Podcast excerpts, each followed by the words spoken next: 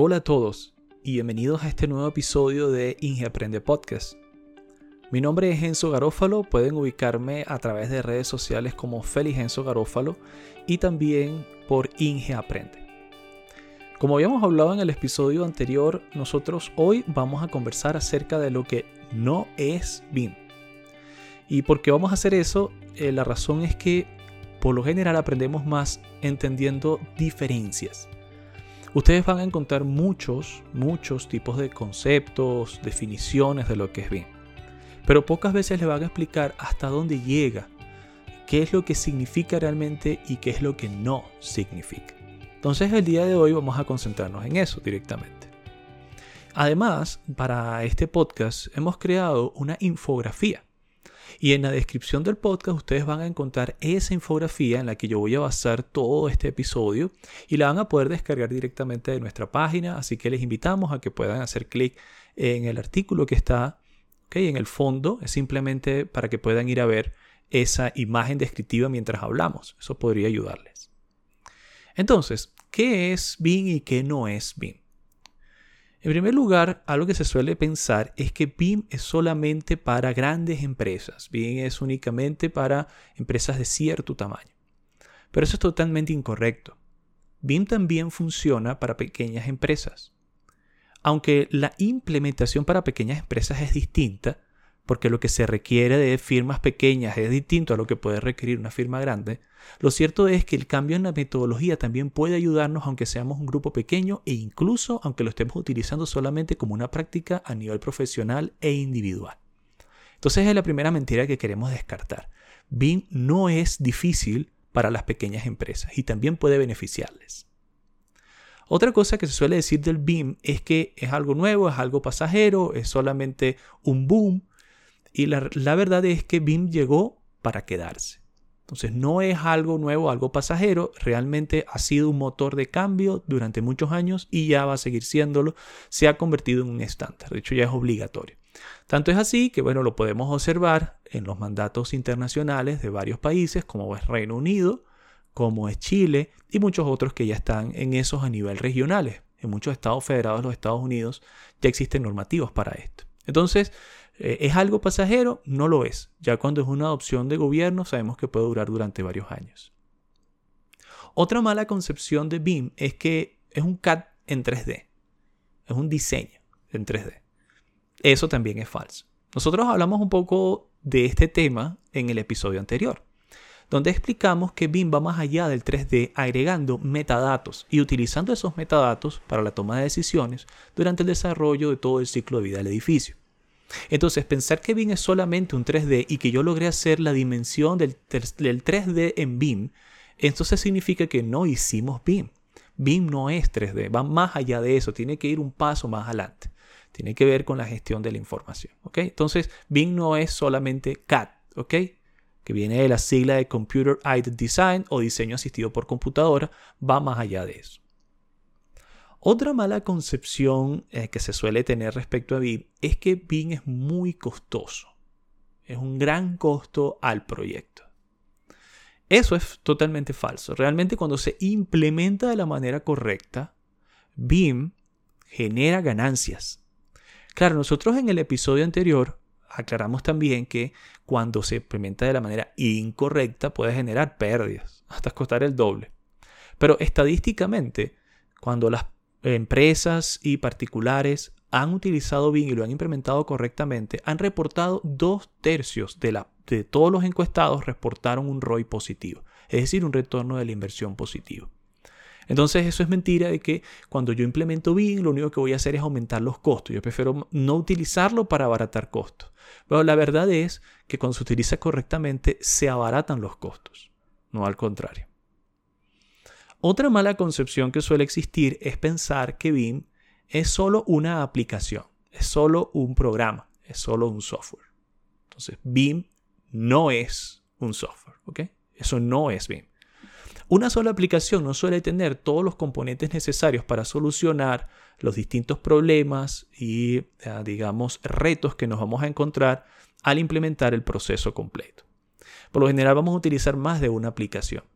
Pero además de eso, es que eh, la mala concepción proviene en que las casas de software suelen vender su software como software BIM y es cierto, un software puede ser BIM, pero en ese caso BIM es un adjetivo, es decir, el software se acopla a la metodología, pero no es la propia metodología. ¿Ok?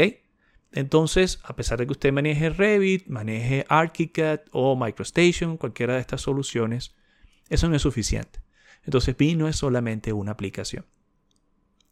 Y otro punto que, está relacionado con lo que mencionamos al principio, que esto solamente se aplica a grandes proyectos y a grandes empresas, y eso es mentira. Esto se puede aplicar incluso a proyectos de remodelación de poca escala, ni siquiera de construcción, sino solo de remodelación de poca escala. Porque la metodología es una metodología más colaborativa y de trabajo ágil. ¿ok? Entonces ya entendemos lo que no es BIM. ¿ok? Repetimos, no es difícil para las pequeñas empresas, no se trata solo de grandes compañías y grandes proyectos, no es algo nuevo, pasajero, no es solamente CAD, no es un costo extra al proyecto, no si se hace bien al menos, y tampoco es simplemente un software, un programa. Ahora, ¿qué sí es? Bueno, vamos a agregar algunas cosas extra de lo que vimos en el episodio anterior. BIM es una mejor gerencia de la información. Eso es una muy buena definición o al menos una muy buena característica que queremos agregar. Entonces, cuando hablamos de BIM, hablamos de gerencia de la información, cómo yo comparto la información, cómo la utilizo en la toma de decisiones. BIM es una mejora en esa gerencia, en esa gestión. BIM es un proceso, no una aplicación de software. Ya esto ya quedado bastante, bastante claro, ¿verdad? Lo hemos repetido muchas veces, pero no vamos a cansar de repetirlo. BIM no es solamente para algunos, sino que es utilizado en todo el mundo. Y cada vez su uso, su adopción va a ser mayor porque, bueno, se ven los beneficios de aplicarlo. Dijimos por ahí que no es un costo el proyecto, pero entonces si no es un costo, ¿cuánto eh, nos ahorramos? Estadísticamente, 30% de los costos de la construcción se pierden en actividades improductivas, es decir, en actividades que tienen que ver con repetir tareas que no aportan un valor directo al proyecto, sea en etapa de diseño o ejecución, o que eh, quizás ya se han realizado anteriormente esas tareas, pero por falta de comunicación y de gerencia de la información se, se pierde la información. Entonces no, se encuentra el plano, eh, no sabemos dónde quedó la memoria descriptiva. Entonces eso genera pérdida. 30% de los costos de la construcción van directamente a pérdida. No importa qué tan em, automatizado se tenga el sistema previo a BIM, estas pérdidas son estadísticas. Entonces, como BIM está integrado a los flujos de trabajo para diseño, construcción y operación de edificios, permite disminuir esas pérdidas. En algunos casos, para ciertos tipos de pérdida, las lleva totalmente a cero. Para, para otras las puede disminuir entre un 50 o más por ciento. Otra cosa interesante de BIM es que fuentes confiables nos indican que el 97% de las compañías estarían utilizando BIM para este año. Eso era un porcentaje que fue creado aproximadamente en el 2018, eso fueron estadísticas que estuvieron sacando para esa fecha, 2017. ese es el porcentaje que estamos viendo ahora. Bueno, si se trata de una implementación parcial, podría darse el caso de que lleguemos como un 80% de las empresas parcial. Pero total, todavía no, todavía no se alcanza. Todavía hay muchas empresas que no se han actualizado a esto. Entonces, eso lo, vamos, lo van a ver ustedes allí en las estimaciones, en, la infografía que les vamos a dejar para que descarguen, que pueden ver en nuestro artículo.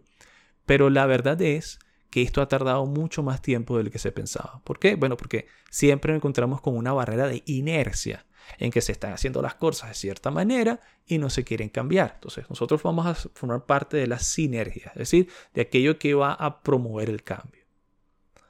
Un proceso para crear y gerenciar información, como lo es BIM, eh, debe entonces estar acoplado a todo el ciclo de vida del edificio.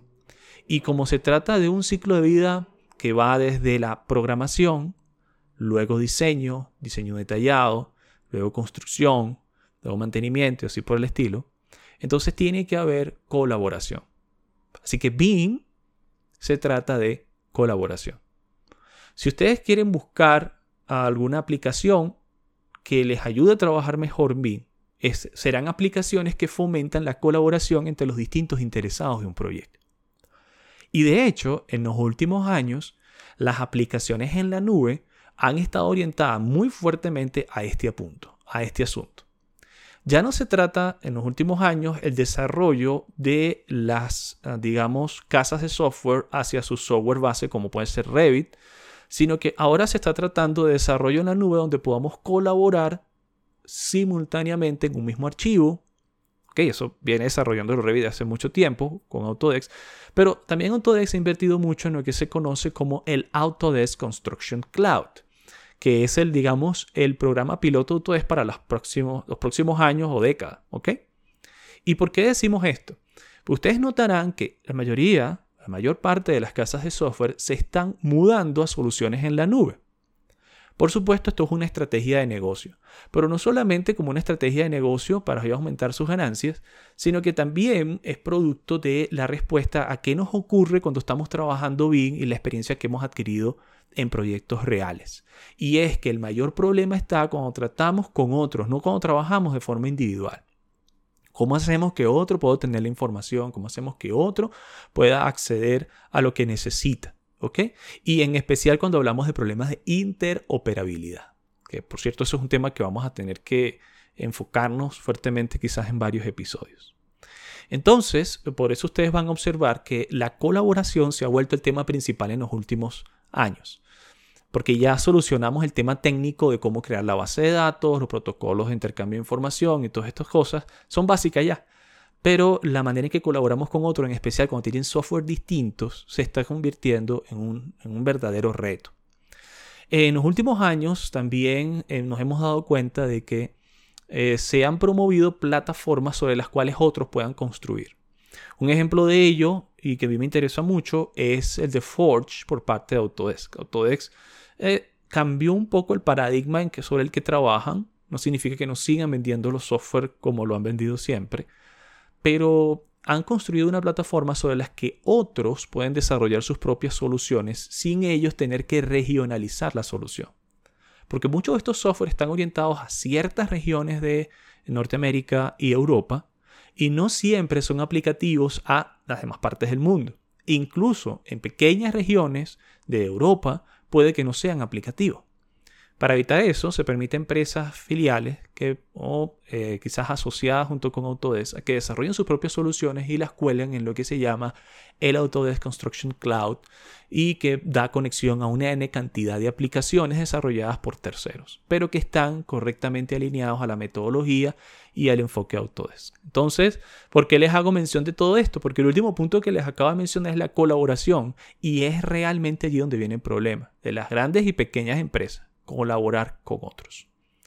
Muy bien, entonces les recordamos que pueden en la descripción de este artículo descargar esa infografía que nos ha servido para hacer la discusión del día de hoy.